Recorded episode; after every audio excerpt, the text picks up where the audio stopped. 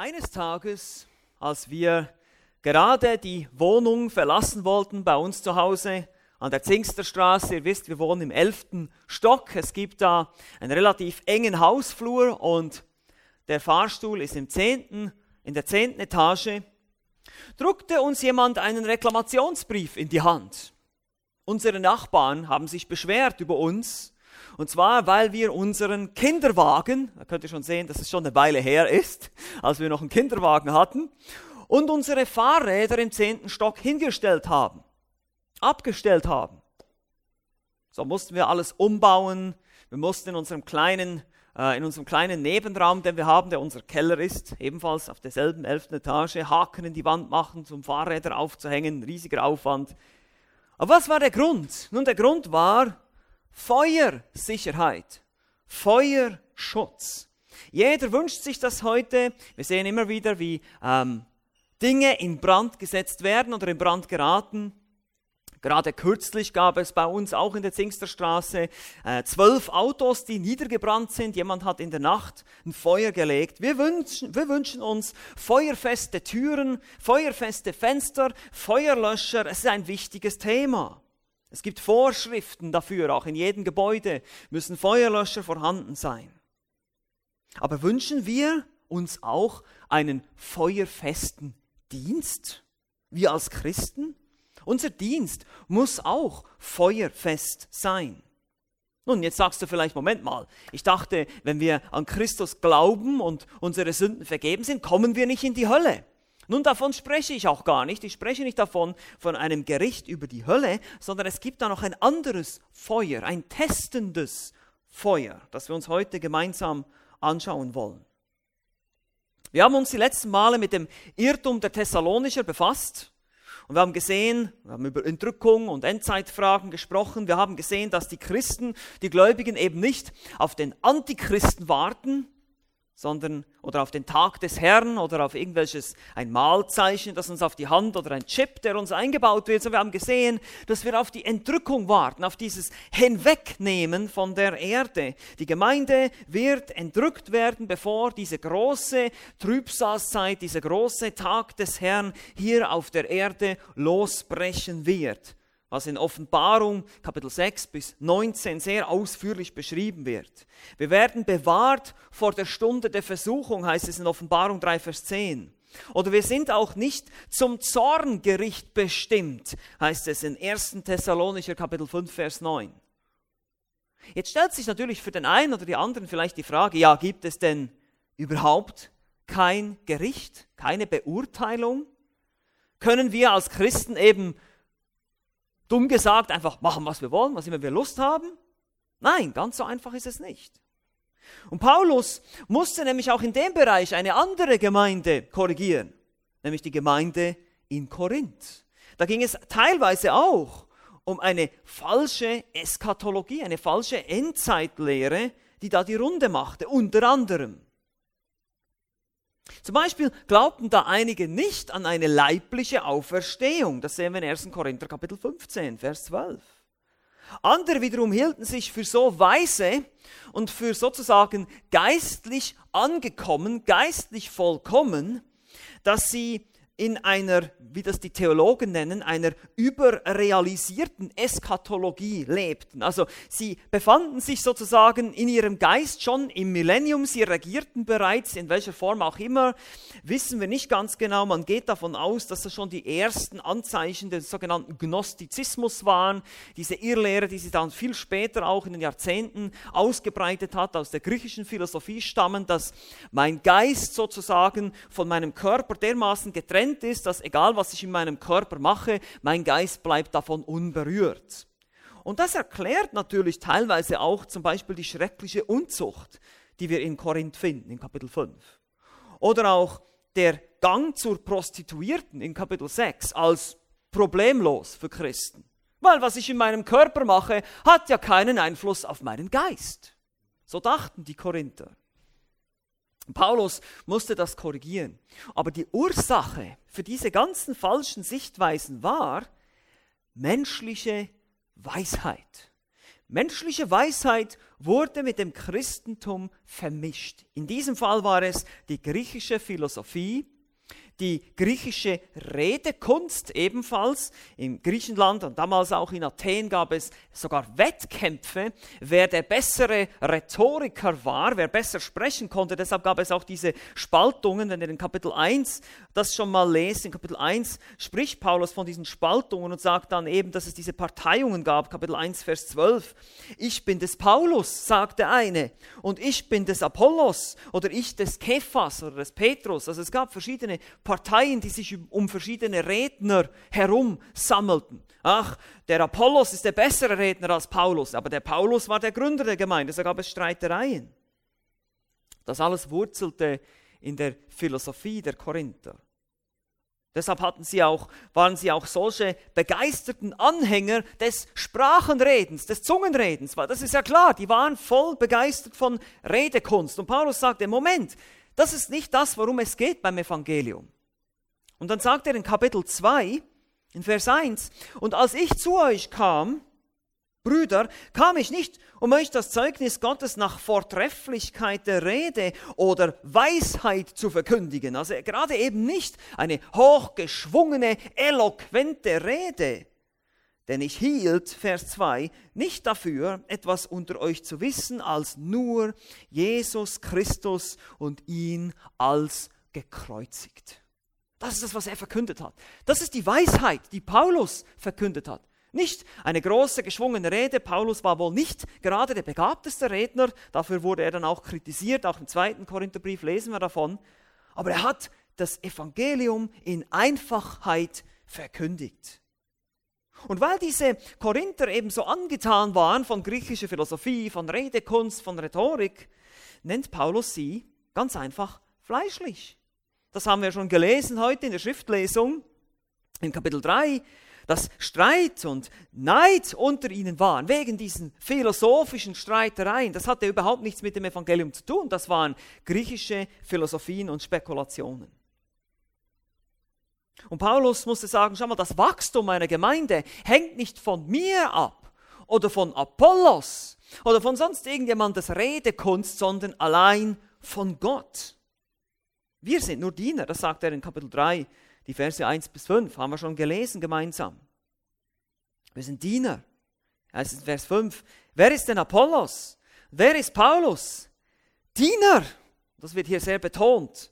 in der Schlachter 2000 wird es ein bisschen aus, äh, geflacht, so dass es deutscher klingt, aber im Griechischen ist es wirklich so ein Ausruf. Diener! Was ist denn schon Apollos? Was ist denn schon Paulus? Er benutzt nicht mal das Wer, er benutzt das Was. Ein Neutrum. Ein Diener. Nichts anderes.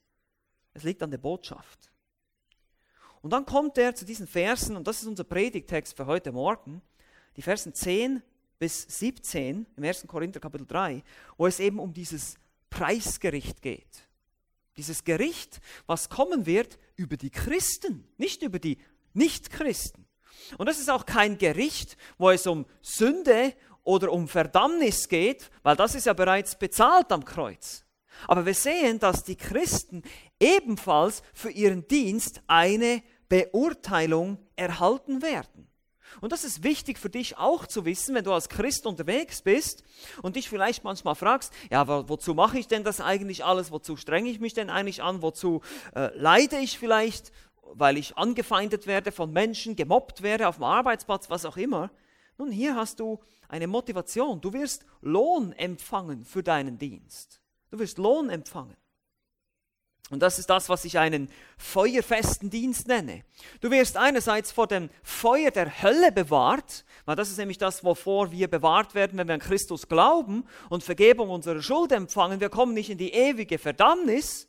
Du wirst vor diesem Feuer bewahrt, aber dann wirst du auch im Feuer, im testenden, prüfenden Feuer des beurteilenden Christus bestehen bleiben, wenn du eben mit Gold und mit Edelmetallen gebaut hast, wenn du deinen Dienst mit Gold und Edelmetallen gebaut hast. Wir werden noch anschauen, was das bedeutet. Oder eben nicht Holz, Heu und Stroh, was pfuh, verbrennen wird im Gericht. Du wirst immer noch gerettet werden, aber es heißt hier wie durchs Feuer hindurch. Mit Brandgeruch, ja, du wirst mit Brandgeruch in den Himmel kommen. Das wollen wir nicht. Das wollen wir nicht. Wir wollen einen feuerfesten Dienst. Und deshalb schauen wir uns das heute an. Im 1. Korinther Kapitel 3, die Verse 10 bis 17. Ich lese uns unseren Predigtext nochmal vor. Ihr könnt gerne mitlesen. Paulus schreibt in Vers 10, nach der Gnade Gottes, die mir gegeben ist, habe ich als ein weiser Baumeister den Grund gelegt. Ein anderer aber baut darauf. Ein jeder aber sehe zu, wie er darauf baut. Denn einen anderen Grund kann niemand legen, außer dem, der gelegt ist, welcher ist Jesus Christus. Wenn aber jemand auf diesen Grund oder auf den Grund besser baut, Gold, Silber, wertvolle Steine, Holz, Heu, Stroh, so wird das Werk eines jeden offenbar werden, denn der Tag wird es klar machen, weil er in Feuer offenbart wird und welcher Art das Werk eines jeden ist, wird das Feuer erproben. Wenn das Werk jemandes bleiben wird, das er darauf gebaut hat, so wird er Lohn empfangen. Wenn das Werk jemanden, jemandes verbrennen wird, so wird er Schaden leiden. Er selbst aber wird gerettet werden, doch so wie durchs Feuer. Wisst ihr nicht, dass ihr Gottes Tempel seid und der Geist Gottes in euch wohnt? Wenn jemand den Tempel Gottes verdirbt, den wird Gott verderben, denn der Tempel Gottes ist heilig und solche seid ihr. Es ist interessant, wie Paulus immer wieder betonen muss, dass der, später kommt das auch nochmal, der Leib ist der, der, der Leib der, der, der Korinther, also der, der Körper ist der, Heilige, der, der Tempel des Heiligen Geistes. Er musste das so stark betonen, weil sie eben genau gesagt haben, na, was ich in meinem Leib habe, macht, macht keinen Unterschied. Und er sagt, ihr seid dieser Tempel, ihr, die Gemeinde Gottes. Ihr seid selber lebendige Steine, so wie es bei Petrus mal ausgedrückt hat. Und deshalb gibt es hier drei Dinge, Drei Voraussetzungen für diesen feuerfesten Dienst. Drei Voraussetzungen. Wenn du nach der Entrückung vor diesem Richterstuhl Christi erscheinen wirst und dieses testende, dieses prüfende Feuer über dich ergehen wird, dann wirst du nur bestehen bleiben, wenn du eben mit diesen Edelmetallen gebaut hast. Die Frage ist, welche Voraussetzungen muss ich erfüllen? Nun, hier sind die drei Voraussetzungen für diesen feuerfesten Dienst. Erstens das richtige Fundament, zweitens das richtige Material und drittens der nötige Respekt. Wir gehen jetzt da durch, Vers für Vers. Das erste, der erste Punkt, den wir sehen hier, die erste Voraussetzung ist in den Versen 10 bis 11 das richtige Fundament. Ich lese uns den Vers nochmal vor, jetzt lese ich aus der Schlachter 2000. Gemäß der Gnade Gottes, die mir gegeben ist, habe ich als ein weiser Baumeister den Grund gelegt, ein anderer aber baut darauf. Jeder aber gebe Acht, wie er darauf baut, denn einen anderen Grund kann niemand legen, außer dem, der gelegt ist, welcher ist Jesus Christus. Paulus sagt, ihm war Gnade gegeben. Er hat sich diesen Dienst nicht selber ausgesucht, sondern Gott hat ihn in seiner Gnade zum Leben erweckt. Er hat ihm ein neues Herz gegeben. Wir kennen die Geschichte in Apostelgeschichte, wo er vom, vom Pferd geworfen wird, wo dieses Licht kommt, wo er plötzlich erkennt, wer er ist, dass er Christus verfolgt. Er ist derjenige, der Gnade erfahren hat.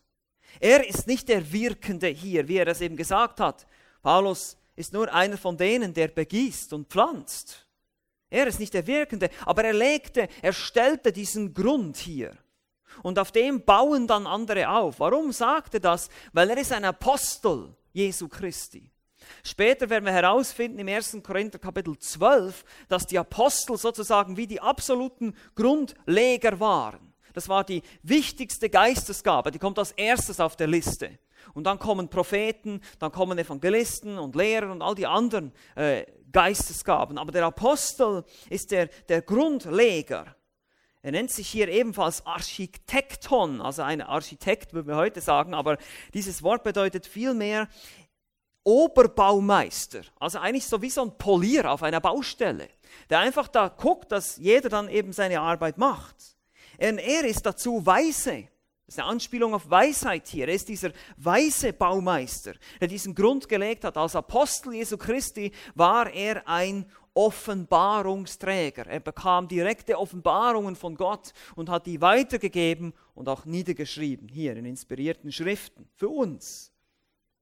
Und jetzt muss jeder beständig zusehen, das ist ein Präsenzimperativ, das ist beständig, immer wieder musst du gucken, nicht nur einmal, sondern beständig, wie du darauf baust. Und das werden wir gleich noch anschauen in den nächsten Versen. Aber hier sehen wir auch, Paulus als Offenbarungsträger, woraus besteht dieser Grund, den er gelegt hat? Nun, er sagt, einen anderen Grund kann niemand legen, als der, der bereits gelegt ist, den er und die anderen Apostel gelegt haben. Und es ist natürlich niemand anderes als Jesus Christus. Sehen wir hier in unserem Text. Es gibt keinen anderen Grund, kein anderes Fundament, keine Option, keine andere Möglichkeit, auf die man bauen kann.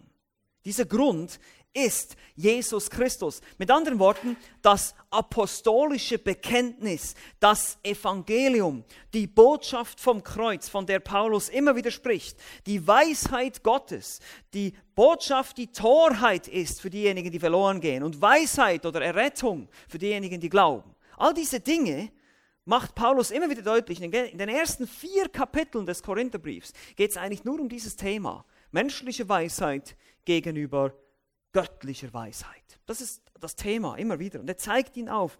Göttliche Weisheit findet ihr nur in Christus und in Christus allein.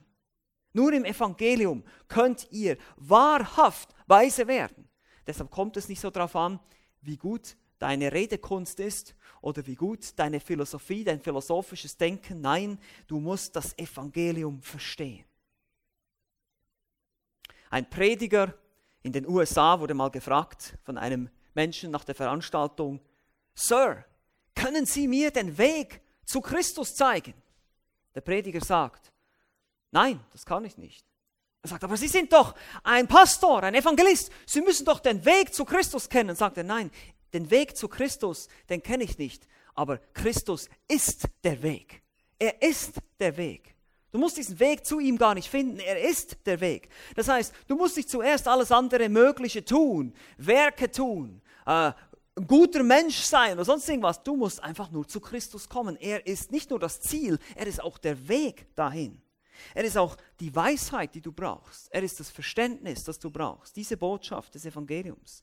Er ist der Weg. Und deshalb die Frage an dich, wenn du einen feuerfesten Dienst willst baust du auf das richtige Fundament. Baust du auf Christus allein, so wie er sich hier in der Schrift offenbart. Nicht irgendwo anders. Heute schwirren alle möglichen Jesus in der Gegend rum, in unserem Evangelikalismus und auch außerhalb, die Mormonen und die Katholiken, alle, die glauben auch an einen bestimmten Jesus, aber nicht so, wie er hier in der Bibel zu finden ist. Es ist wichtig, dass du an den Christus glaubst, den die Apostel verkündigt haben der Apostel Paulus, der Apostel Petrus, der Apostel Johannes, dessen Schriften wir hier haben. Wenn das nicht der Christus ist, auf den du baust, dann baust du auf ein falsches Fundament. Das ist der erste wichtige, die erste wichtige Voraussetzung. Du musst das Evangelium verstehen. Du musst verstehen, dass du ein Sünder bist, dass du Gottes Gebote gebrochen hast, dass du Vergebung deiner Schuld brauchst, dass Christus am Kreuz für dich und mich gestorben ist und dass jeder daran glaubt, ewiges Leben hat. Und zwar hier und jetzt. Das ist das Fundament. Und das ist die Botschaft, die die Korinther und die Griechen eben auch gesagt haben. Das ist einfach zu einfach. Das ist einfach zu einfach. Da muss es irgendwie mehr geben, da muss es philosophischer gehen, da muss es irgendwie rationalistischer gehen oder, oder spekulativer oder wie auch immer. Oder heute würde man vielleicht sagen, moderner, cooler. Nein, es bleibt bei dem, was Paulus gesagt hat. Es ist die Botschaft vom Kreuz, die Botschaft vom Blut. Und wenn du nicht auf dieses Fundament baust, dann bist du kein Christ. Dann kennst du Christus nicht, den wahren Christus. Das ist das Fundament. Jetzt die zweite Voraussetzung, jetzt wird es sprichwörtlich heiß. Ja? Jetzt kommt dieses Feuerthema, das richtige Material. Wir brauchen jetzt, wenn wir Christen sind, müssen wir natürlich mit dem richtigen Material bauen. Ich lese uns den Text nochmal vor. In den Versen 12 bis 15 heißt es, wenn aber jemand auf den Grund oder diesen Grund Gold, Silber, kostbare Steine, Holz, Heu, Stroh baut, so wird das Werk eines jeden offenbar werden. Der Tag wird es zeigen, weil er, der Tag, durchs Feuer offenbart wird. Und welcher Art des Werk eines jeden ist, wird das Feuer erproben. Wenn jemand das Werk, das er darauf gebaut hat, bleibt, so wird er Lohn empfangen. Wird aber jemand das Werk verbrennen, so wird er Schaden erleiden. Er selbst aber wird gerettet werden, doch so wie durchs Feuer hindurch. Wie gesagt, das Fundament ist wichtig, aber jetzt ist die Frage, wie bauen wir drauf? Hier sagt es, wenn jemand auf diesen Grund baut, auf dieses Fundament. Hier gibt es jetzt zwei Möglichkeiten.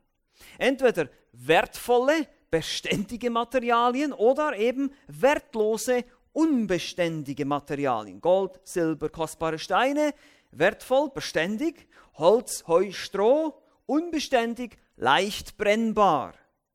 Paulus gibt dir keine Wertung, es gibt dir keine bestimmte Abfolge, obwohl er mit dem Gold beginnt. Benutzt es einfach als Illustration. Entweder baust du so, dass es in Ewigkeit Bestand haben wird, oder du baust so, dass sobald dieses prüfende Feuer kommt, wird es verbrennen. Es ist wertlos. Das Fundament muss mit dem Material kompatibel sein. Das Fundament ist Gold. Edelsteine, ja, ist kostbar. Das Fundament Christus selbst ist kostbar. Deshalb kannst du nicht auf dieses Fundament einfach mit einem Holzgerüst und mit so einem Strohdach draufbauen. Kannst du das richtig vorstellen, bildlich? Wenn du so einen Tempel baust, ja, da baust du nicht mit irgendwelchen kunstprovisorischen äh, Holzbauten und Strohdächern, da baust du mit, mit Marmor, mit, mit Gold, mit irgendwelchen Edelsteinen, mit Dingen, die wirklich halten, die man dann nach 2.000, 3.000 Jahren ausgraben kann, die immer noch da sind. Und das ist, wenn man mit der Weisheit Gottes baut und nicht mit der Menschenweisheit. Na, das ist der gesamte Kontext hier, wie ich schon gesagt habe. Kapitel 1, 2, 3 und 4 will Paulus den Korinthern diese eine Sache einhämmern, förmlich. Hört auf, auf Menschenweisheit zu vertrauen. Hört auf, mit Menschenweisheit zu bauen. Das verursacht Streit, Uneinigkeit und euer Werk ist umsonst. Es wird verbrennen, es wird keinen bleibenden Wert haben. Das ist das, wo Paulus, was Paulus hier sagen will, wo er sie warnen möchte. Eben Vers 13. So wird das Werk eines jeden offenbar werden. Der Tag wird es zeigen, dieser Gerichtstag. Oder eigentlich diese, diese äh, man kann sagen, äh, Verleihung von Auszeichnungen wird es auch beschrieben im 2. Korintherbrief, Kapitel 5. Heißt es, denn wir alle müssen vor dem Richterstuhl des Christus offenbar werden damit jeder das empfängt, was er durch den Leib gewirkt hat. Es sei gut oder böse, oder besser gesagt gut oder schlecht. Eigentlich das Wort hier ist faulos, schlecht. Also es geht hier nicht darum eben um Sünde oder um Hölle, sondern es geht hier darum, dass entschieden wird, Christus wird Auszeichnungen verteilen. Der Bema-Sitz, das war auch ein Richterstuhl, der zum Beispiel bei Olympischen Spielen oder so verwendet wurde, um dann eben eine Goldmedaille, eine Silbermedaille, so wie wir das heute auch kennen, auszuteilen. Oder damals waren es Kränze. Ja, die haben verschiedene Kränze gekriegt. Von dem spricht er dann später auch noch. Aber wir sehen, dieser Tag, dieses Preisgericht, das wird kommen. Und das wird auf die Christen kommen. Die Frage ist, wann? Nun, direkt nach der Entrückung. Sobald die Gemeinde entrückt wurde, wird sie vor dem Richterstuhl Christi erscheinen. Und da wird Christus entweder belohnen oder halt nicht belohnen. Es gibt keine Verdammnis mehr, es ist kein Gericht über Sünde. Christus hat für deine Sünde bezahlt. Aber eben, entweder wirst du Lohn bekommen oder Schaden leiden. Dein Lohn wird leiden. Du wirst nichts bekommen oder nur sehr wenig. Wie gesagt, ein Richterstuhl hier bei Sportwettkämpfen und eben was gut oder böse ist. Es wird entschieden, war es von guter Qualität, was du gebaut hast, wie dein christlicher Dienst ausgesehen hat, oder war es faul, war es schlechte Qualität. Dieser Tag, diese Zeit, an dem Jesus seine Ehrenkränze verteilen wird, er wird es zeigen. Er wird es zeigen und es wird durchs Feuer erprobt werden. Das Wort hier ist dokimazo, es wird auf Reinheit getestet. Ja dass das Feuer erprobt wird. Und ihr müsst euch vorstellen, die Korinther verstanden sehr gut, was Paulus hier für eine Illustration verwendete. Korinth war nämlich eine Stadt, die zerstört wurde, 146 vor Christus, und dann wieder aufgebaut und florierte erst so richtig, als sie römische Kolonie wurde, 44 nach Christus. Und deshalb vermuten äh, Gelehrte, dass es in Korinth eben genau Gebäude gab, die teilweise auf Ruinen wieder neu aufgebaut wurden, aber noch so ein bisschen behelfsmäßig, eben mit, mit Holzgerüsten und vielleicht Strohdächern oder solchen Sachen. Und andere sagen auch, dass vor allem Tempel letztlich auch aus Gold oder Silber oder solchen wertvollen Materialien gebaut wurden. Paulus sagt ja auch, dass die Gemeinde der Tempel ist. Also wir können uns das richtig vorstellen, diese Häuser, die dann teilweise so mit Holz und mit Stroh so ein bisschen ausgebessert sind. Ein Feuer in einer solchen Stadt ist eine verheerende Vorstellung. Gerade auch in mediterranem Klima. Es ist trocken, es ist heiß, alles ist dürr, das brennt lichterloh. Und so hat Paulus hier eigentlich einen Vergleich gemacht. So wird euer Dienst eines Tages aussehen. Wollt ihr, dass euer Dienst wie dieses Strohdach aussieht? Oder wie diese goldene, diese, diese goldene Säule da aus dem Tempel? Das, die wird nämlich Bestand haben. Die würde nicht verbrennen, wenn es jetzt hier einen Brand gibt. Sondern, genau, sondern ähm, die, würde, die würde dann Bestand haben. Aber das Heu würde verbrennen. In Versen 14 und 15 bringen wir schließlich noch die, bringt Paulus noch die Schlussfolgerung. Er sagt, wenn jemand das Werk, das er darauf baut hat, äh, gebaut hat, bleibt, so wird er Lohn empfangen. Wird aber jemand das Werk verbrennen, so wird er Schaden erleiden. Er selbst aber wird gerettet werden, doch so wie durchs Feuer hindurch. Wenn, seine Bedingung hier, eine angenommene Realität, es wird so sein, wenn es bleibt, wenn es standhält, dann wird er Lohn empfangen. Nun, was wird dieser Lohn sein? Wir wissen es nicht ganz genau. Einige neutestamentliche Stellen deuten an, dass es Herrschaftsbereiche auf der neuen Erde sein könnten. In Lukas 19, äh, zehn Städte, fünf Städte. Aber hier geht es wohl eher auch um eine Auszeichnung, wie bei Sportwettkämpfen. Also wir wissen es nicht ganz genau, aber es wird eine bestimmte Form von Lohn sein, von Belohnung sein für deine Treue, für deinen Dienst, für das, was du getan hast. Wird aber jemand das Werk verbrennen, wenn er eben weiterhin in eigener Weisheit baut, dann wird er Schaden erleiden. Zemio, dass es geschädigt werden. Das ist, wie gesagt, nicht die Verdammnis hier, sondern das ist eine, ein, eine Verlieren von Lohn, ein, ein Verlust. Und die Person wird gerettet, aber eben wie durchs Feuer hindurch. Das ist auch kein Fegefeuer hier. Er kommt nicht in die Hölle für ein paar tausend Jahre, muss dafür seine Sünden büßen. Das, darum geht es hier überhaupt nicht in diesem Text.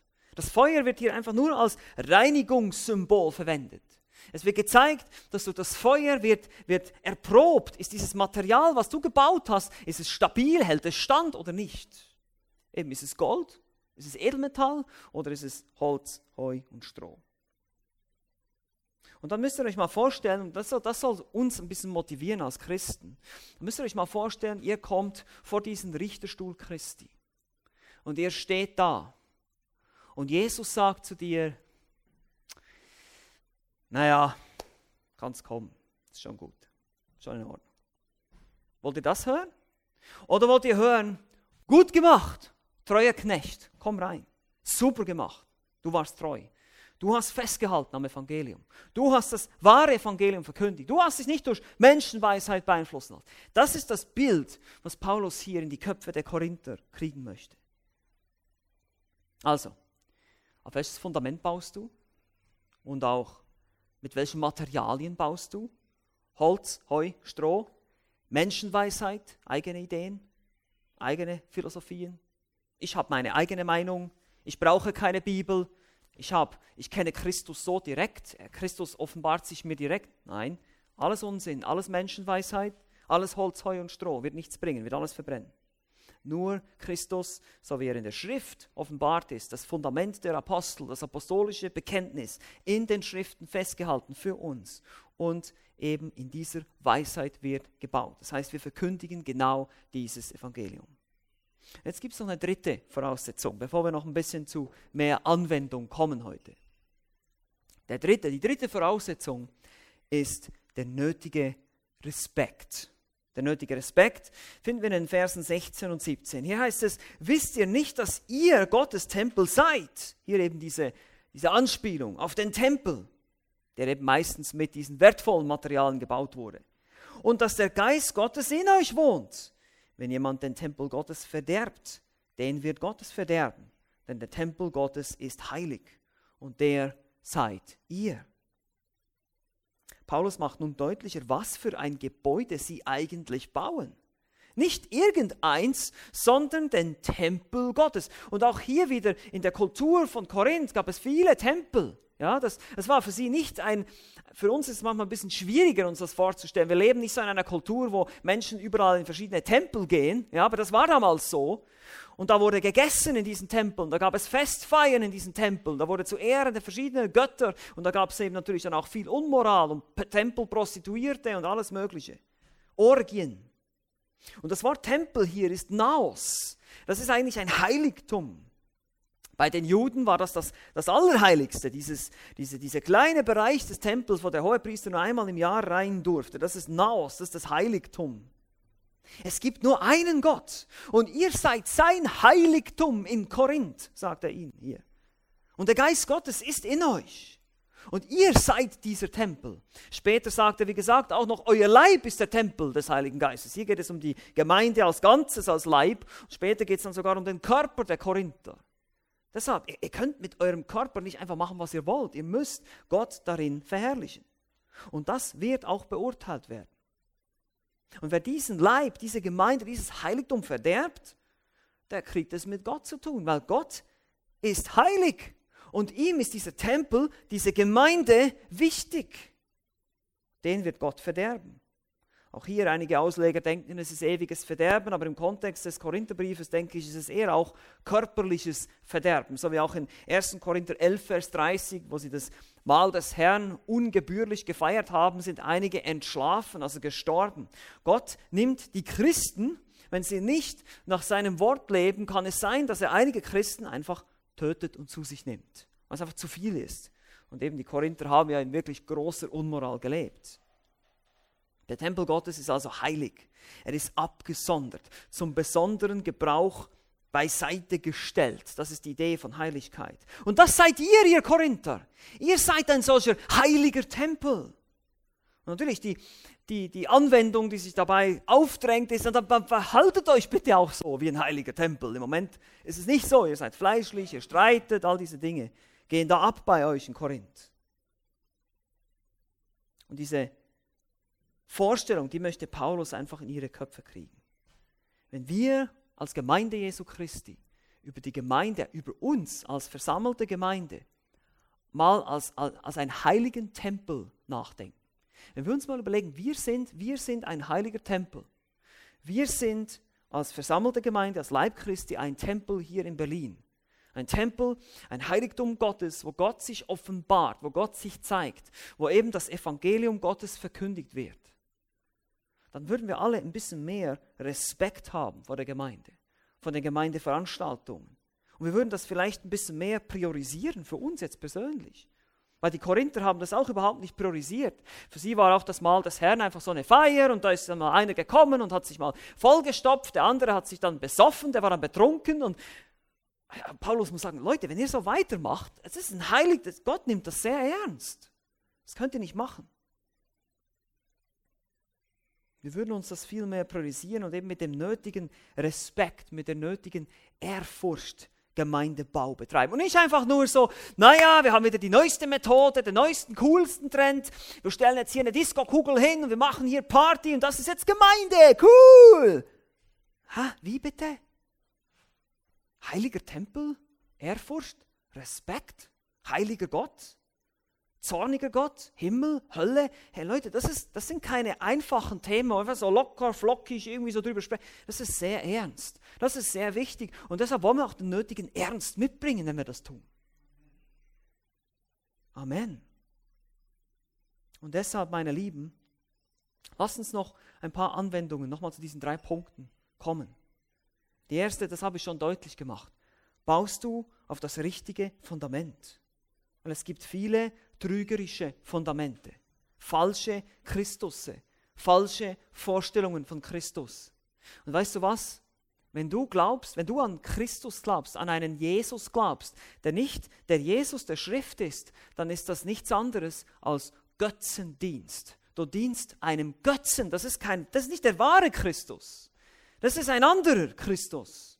Vielleicht einen, den du dir selber zusammengebaut hast, genauso Gott. Ach, ich glaube nicht, dass Gott das getan hat. Ich glaube nicht, dass ein liebender Gott Menschen in die Hölle schickt. Ja, das, das interessiert doch niemanden, was du glaubst. Die Frage ist, was die Schrift sagt, was Wahrheit ist. Nicht, was du oder ich glaube, was meine Meinung ist, was deine Meinung ist. Wichtig ist, was steht hier drin. Und das ist das, was wir zu glauben haben. Und auf dieses Fundament sollen wir bauen. Egal, ob die Welt da draußen sagt, das ist alles Blödsinn, das kann doch kein Mensch glauben. Oder das ist doch viel zu einfach, ihr Gnadengemeindler, ihr seid doch verrückt, ihr predigt nur das Wort und glaubt, dadurch kommen Menschen zu glauben. Ihr müsst doch euren Gottesdienst ein bisschen cooler machen, ihr müsst doch mal irgendwie versuchen, ein bisschen, bisschen lockerer zu sein, viel mehr Witze und Geschichten einzubauen und so weiter und so fort. Nein, das tun wir nicht. Wir predigen Christus und ihn als gekreuzigt. Das ist die Weisheit Gottes. Und darauf bauen wir, darauf bauen wir die Gemeinde, darauf baue ich mein Leben und darauf baust du hoffentlich dein Leben. Das ist das einzige Fundament, das apostolische Bekenntnis, die Botschaft vom Kreuz. Christus, der ewige Sohn Gottes, wahrer Mensch und wahrer Gott, lebt ein gerechtes Leben, das du nie leben könntest. Er stirbt für dich am Kreuz auf Golgatha, bezahlt da für deine Schuld. Wenn du nun an ihn glaubst, Buße tust über deine Sünde, dann bist du gerettet. Dann hast du ewiges Leben. Und du lebst in der wunderbaren Erwartung, dass er zurückkommt und uns zu sich holt. Baust du auf das richtige Fundament. Zweite Anwendung, baust du auch mit dem richtigen Material?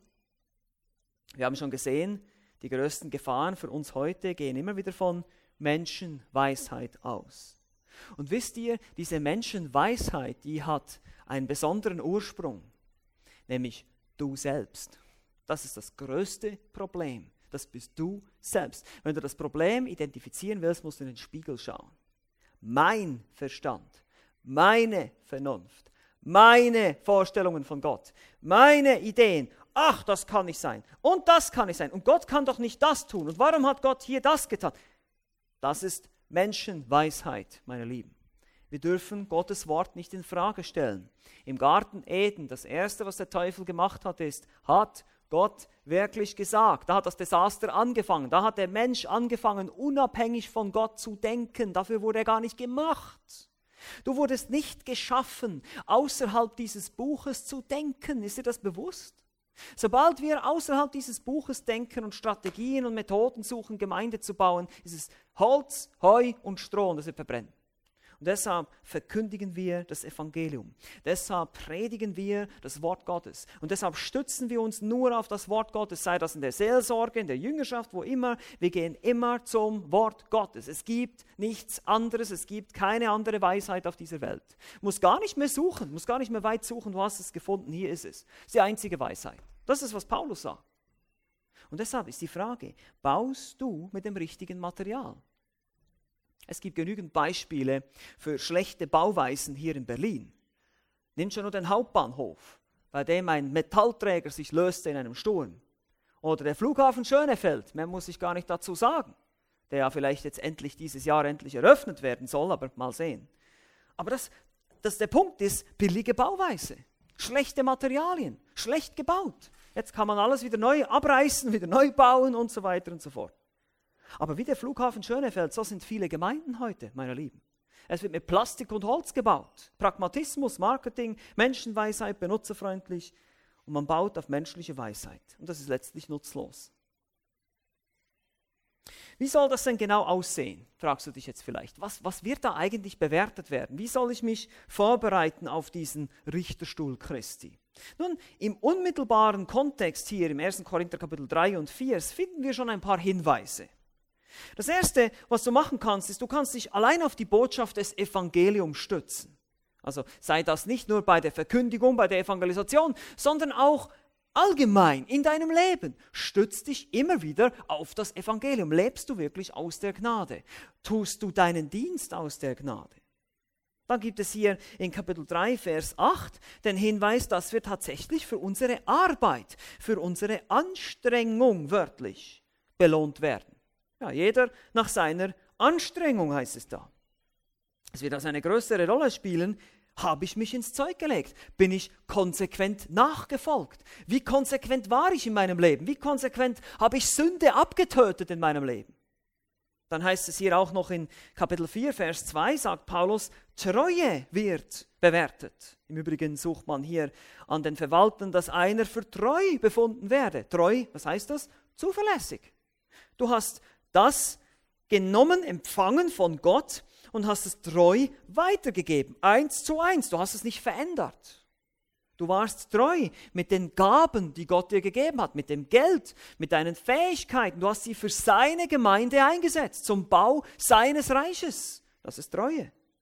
Und letztlich auch sogar noch Motive werden beurteilt werden. Das findest du in Kapitel 4, Vers 5. Sagt Paulus, Es ist der Herr, der mich beurteilt, in Vers 4 am Ende. So urteilt nicht irgendwas vor der Zeit, bis der Herr kommt, der auch das Verborgene der Finsternis ans Licht bringen und die Überlegungen der Herzen offenbaren wird. Er wird zeigen, aus welchem Grund, aus welchem Motiv du gebaut hast. Das kann auch Holz, Heu und Stroh sein, mit einem leichten Goldüberstrich vielleicht, ja, aber aus dem falschen Motiv. Und so müssen wir uns auf die Motive konzentrieren. Warum tue ich, was ich tue? Wie tue ich es? Stütze ich mich auf die Weisheit Gottes, auf sein Wort oder stütze ich mich irgendwie auf meinen Verstand, auf meine eigenen Ideen, auf meine Vernunft? Das wird beurteilt werden, die Treue, die Motive und auf, welchen, auf welche Art, mit welcher Weisheit du gebaut hast. Und letztlich, die dritte Anwendung hier noch, baust du mit dem rechten Respekt. Wie ich schon gesagt habe, Ehrfurcht. Wir als Gemeinde heute, der Evangelikalismus braucht mehr Ehrfurcht.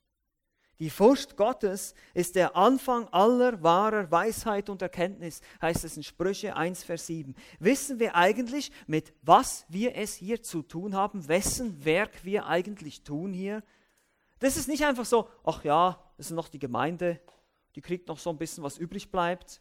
Das sieht man manchmal so beim Zehnten, ja, wenn wir, wenn wir irgendwas spenden, dann, oh ja, das kann dann noch die Gemeinde haben oder auch Materialien, naja, ich habe da noch so einen alten Computer, den kann die Gemeinde haben. Ist das unsere, widerspiegelt das unsere Herzenseinstellung? Oder ist es uns wichtig? Oder auch bei der Priorisierung der Versammlungen. Ja, ja, ja heute wäre noch Hauskreis. Oh, ich habe es wieder verpasst. Oh, oh, oh, ups. Ist das unsere Einstellung? Ist das Ehrfurcht? Ist das, zeigt das, dass ich Respekt habe? Ist das, das ist das Reich Gottes. Das ist das Werk Gottes. Das ist das Heiligtum auf Erden. Ist mir das bewusst? Oder ist es für mich so, naja, easy peasy? Frag dich mal im Herzen, wie sieht es da aus? Weil letztlich wird diese Einstellung dazu führen, dass dein Dienst erfolgreich sein wird. Diese Einstellung, wenn du eine Furcht Gottes hast, wenn du das ernst nimmst, was Gott sagt, jedes einzelne Wort und wirklich dabei bist. Und das heißt nicht, dass wir perfekt und vollkommen sein werden, auf keinen Fall. Aber wir nehmen das sehr ernst. Und Gott sieht dein Herz. Und er wird sagen, ja, ich sehe das. Der David nimmt das sehr ernst. Oder der David Elia, das sind die Leute, die jetzt hier sitzen bei mir. Ja, der nimmt das sehr ernst. Ich sehe sein Herz. Er ist, er ist hingegeben. Er, er, er nimmt, er, er, setzt sich ein. Er, er legt sich ins Zeug. Und deshalb ist Gemeindearbeit nichts für billige, faule, bequeme Leute. Ist es nicht. War es nie. Jesus hat gesagt, folg mir nach. Nimm dein Kreuz auf dich. Verleugne dich. Ich meine, das ist, nichts für, das ist nicht einfach. Und das weiß ich, ist auch für mich nicht einfach, für keinen von uns. Aber Gott wird sehen, hey, hast du dich wirklich ins Zeug gelegt, hast du Respekt gehabt vor dieser Arbeit. Wir bauen eine Kathedrale, nicht einen Schuppen auf dem Feld. Das ist Gemeindearbeit. Stein um Stein, Seele für Seele, Wort für Wort, Vers für Vers. Das ist Gemeindearbeit, nichts anderes. Es ist manchmal mühselig. Wir sind in einem Marathon, wir sind nicht in einem Kurzstreckenlauf, wir sind in einem Marathon. Es dauert, wir brauchen Ausdauer, heißt es immer wieder. Aber es ist ein ehrwürdiges Werk. Man kann diese Einstellung, um es abzuschließen hier, mit zwei Maurern vergleichen. Kam einmal ein jemand vorbei, der hat zwei Maurer gesehen bei der Arbeit und die waren beide am Stein legen. Er sagte, fragte diese beiden zwei Maurer, ähm, was macht ihr denn hier? Der eine Maurer sagt, sieht man doch, wir legen Steine. Und der andere Maurer sagt, nein, nein, nein, nein, nein, wir bauen eine wunderschöne Kathedrale hier. Und das soll die Einstellung von uns Christen sein. Wir bauen das Reich Gottes. Wir bauen die Gemeinde. Natürlich nicht wir, der Herr baut sie. Aber die Einstellung, der Herr baut sie durch uns. Und wir bauen sie nach seiner Weisheit und mit dem nötigen Respekt und mit der Ehrfurcht. Lasst uns gemeinsam beten. Vater im Himmel, wir geben offen zu, dass wir oft zu wenig Ehrfurcht haben vor dem Werk, das wir tun. Und dass wir es oft viel zu locker und viel zu auf die leichte Schulter nehmen, was die Gemeinde betrifft, deine Gemeinde, die du baust. Es ist deine Braut, es ist dein Tempel, es ist dein Heiligtum. Wie oft verschmutzen wir dieses Heiligtum durch unsere Sünde, durch unsere falsche Einstellung, durch unsere Gleichgültigkeit, durch unsere Lauheit. Herr, vergib uns. Hilf uns, mit den richtigen Materialien zu bauen, mit Gold und Edelsteinen, eben mit der Weisheit Gottes aus deinem Wort. Hilf uns, auf das richtige Fundament zu bauen, auf Jesus Christus und ihn als gekreuzigt, an das Evangelium, die gute Nachricht, wie sie uns in der Bibel überliefert ist. Nicht auf unsere eigenen Ideen und Spekulationen, wie damals die Korinther. O Herr, wie sieht doch die heutige Gemeinde aus wie die Gemeinde in Korinth? Und hilf uns, dass wir nicht so enden, dass wir Buße tun, da wo wir auf unsere eigene Vernunft gebaut haben, dass wir Buße tun, da wo wir erkennen, wo wir nicht heilig leben, wo wir nicht Buße tun über Sünde, wo wir deinen Tempel verunreinigen, dein Heiligtum verachten und vor allem, wo wir keine Ehrfurcht oder Respekt haben, wo es uns nicht wichtig ist, dass wir zusammenkommen, dass wir Gemeindeveranstaltungen nicht verpassen, dass wir uns konzentrieren, wenn das Wort gepredigt wird und so weiter, dass wir diese Ehrfurcht haben vor dir und jedes Mal, wenn dein Wort geöffnet wird. Bitte hilf uns dabei. Herr, wir danken dir für deine Güte. Wir danken dir, dass du uns gerettet hast und dass wir aber auch verstehen, dass wir als Christen eines Tages beurteilt werden von dir selbst und Lohn empfangen werden für das, was wir getan haben, sei es gut oder sei es schlecht. In Jesu Namen. Amen.